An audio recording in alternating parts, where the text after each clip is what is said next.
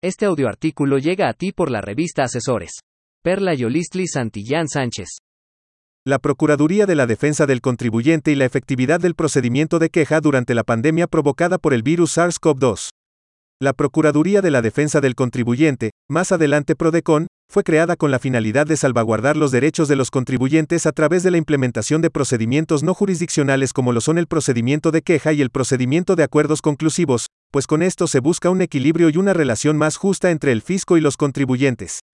En el presente caso, nos abocamos al recurso de queja y su efectividad. ¿Realmente es de ayuda para los contribuyentes el procedimiento de queja para la solución de controversias durante esta pandemia? En su mayoría, los procedimientos de queja se interponen por actos derivados de la autoridad fiscal que se estiman violatorios de los derechos de los contribuyentes como lo son el de legalidad, seguridad jurídica y debido proceso. La finalidad de esta es que sea un procedimiento ágil, gratuito y flexible. Dicho procedimiento tiene su fundamento en el artículo 16 de la Ley Orgánica de la Procuraduría de la Defensa del Contribuyente, que para un mejor entendimiento, se transcribe a continuación. Artículo 16 cualquier persona podrá presentar quejas o reclamaciones para denunciar presuntas ilegalidades contra sus derechos tributarios y acudir ante las oficinas de la Procuraduría de la Defensa del Contribuyente para presentarlas, ya sea directamente o por medio de representante. Las quejas o reclamaciones deberán presentarse por escrito, utilizando para estos efectos cualquier medio, inclusive por la página electrónica que establezca la Procuraduría para tal fin, salvo casos urgentes calificados por el Procurador de la Defensa del Contribuyente o, en su caso, por los delegados regionales, en que podrán formularse por cualquier medio de comunicación. Para que los contribuyentes puedan presentar una queja, esta no requiere mayores requisitos, únicamente debe constar por escrito y debe tener una precisión clara sobre los hechos objeto de la queja y la pretensión que de ésta se deduzca. Para la tramitación de ésta se tienen que agotar las siguientes etapas en términos de la Ley Orgánica de la Procuraduría de la Defensa del Contribuyente. Una vez presentada la queja se pueden dar tres hipótesis, mismas que se realizarán y notificarán al contribuyente dentro de los tres días hábiles siguientes a la presentación de la queja. Si la queja se coloca en algún supuesto de improcedencia, ésta se desechará de plano. Si de la queja no se desprenden los elementos claros para que la PRODECON pueda intervenir, se requerirá al contribuyente para que en tres días hábiles aclare lo solicitado. Si la queja cumple con todos los requisitos de procedencia, se emitirá el acuerdo de admisión el cual contendrá el requerimiento para que en el término de tres días hábiles, las autoridades fiscales señaladas como responsables rindan un informe respecto de los actos que se estimen violatorios. El informe rendido por la autoridad deberá contener los antecedentes y deberá encontrarse debidamente fundado y motivado. Asimismo indicará si estima que los actos objeto de la queja son violatorios o no de los derechos del quejoso.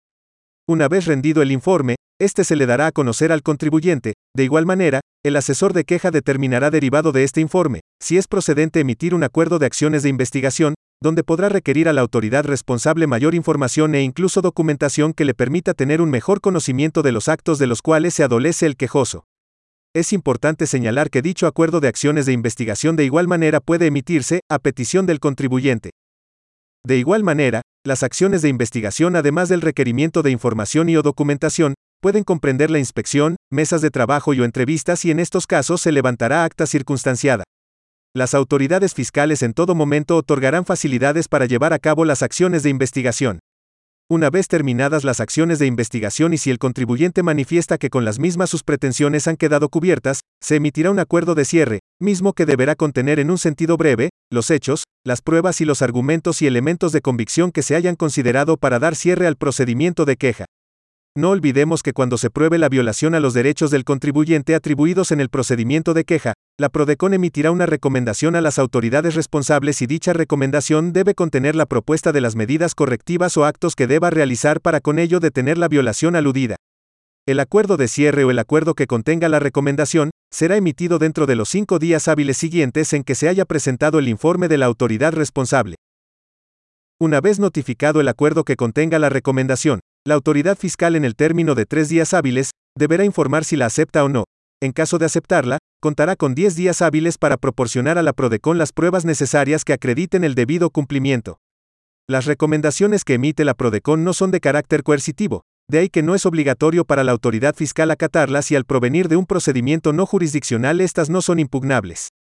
Ahora bien, la finalidad de la PRODECON en cuanto al procedimiento de queja es detener las violaciones a los derechos de contribuyente de una manera ágil y eficaz, pero es menester traer a colación que hasta antes de que se iniciara la época de pandemia, este era así, pues la prestación del servicio era muy rápida lo que efectivamente era benéfico para los contribuyentes afectados por actos ilegales de las autoridades fiscales, ya que de una manera pronta accedían a la solución de controversias.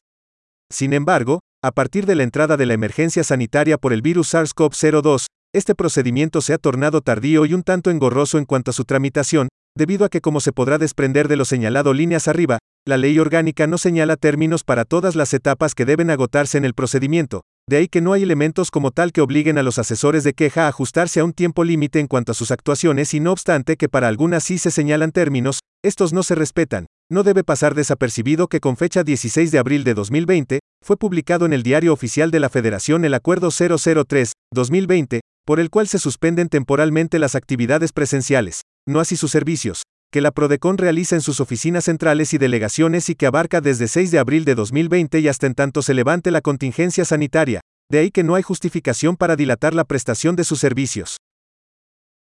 Al día de hoy, es complicado tener acceso a un procedimiento de queja rápido y efectivo, pues para la emisión del acuerdo de admisión, la Prodecon ha tardado incluso un par de semanas en poder notificarlo y, no se hable de las demás etapas, pues estas tardan por igual, lo que puede alargar las afectaciones a los contribuyentes en la violación a sus derechos, más si estos se tratan de actos de imposible reparación. Por lo que hace a la efectividad de este procedimiento en cuanto a la resolución de controversias, comentaré que sí.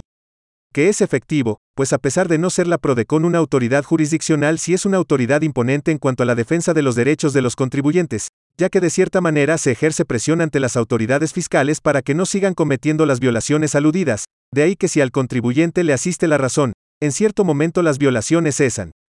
En ese sentido, podemos concluir que la tramitación del procedimiento de queja ante Prodecon es efectivo, pues en la realidad esta Procuraduría sí vela por la defensa de los derechos de los contribuyentes, pero al día de hoy no puede considerarse un proceso ágil, pues no obstante los términos que marca la ley orgánica de la Prodecon y por cuestiones ajenas a los contribuyentes, la resolución de tales controversias no es pronta y por tanto, la cesación de las violaciones tarda en llegar, creando en los contribuyentes un sentido de inseguridad, pues no tiene la certeza de que la resolución de la controversia será rápida. De ahí que sería prudente ajustar la forma de trabajo por parte de Prodecon para realizar una debida prestación de servicios por parte de los asesores de queja, y asimismo otorgar a los contribuyentes la seguridad de que se trabajará de una forma ágil, gratuita y eficaz para defender sus derechos como el ombudsman fiscal que es.